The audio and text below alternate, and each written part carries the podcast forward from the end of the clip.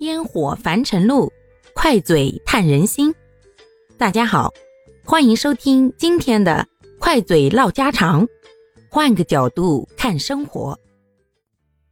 双节来临了，不知道大家在这样一个超长的假期里是怎样安排自己的生活的呢？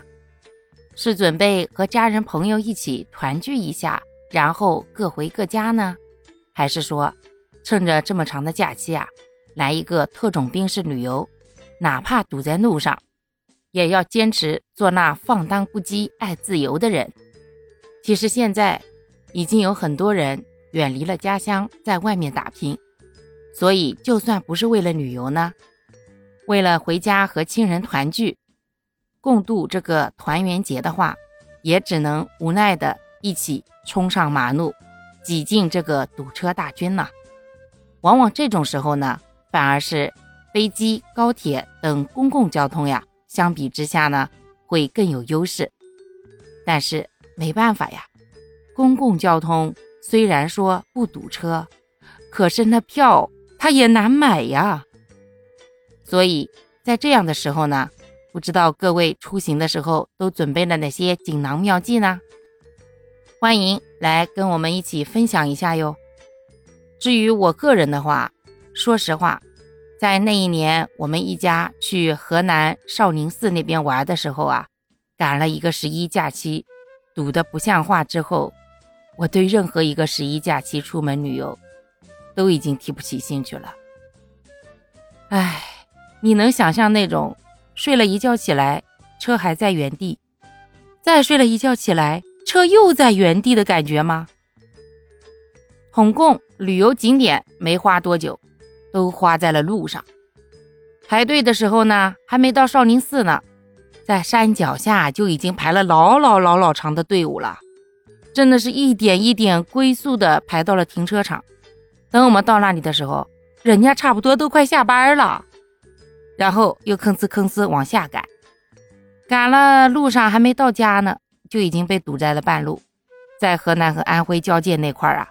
那真的是堵得严严实实，不带一丝动弹的呀！但凡那个时候要是个社交牛逼症啊，那我估计那微信啊、通讯录里都能多好几十个朋友呢。幸亏啊，我们那个时候是我跟我妈、我爸、我弟还有我侄儿，我们几个一起去的。然后呢，我弟承担了这个开车的主力，我呢就是偶尔他累了的时候给他换个班儿。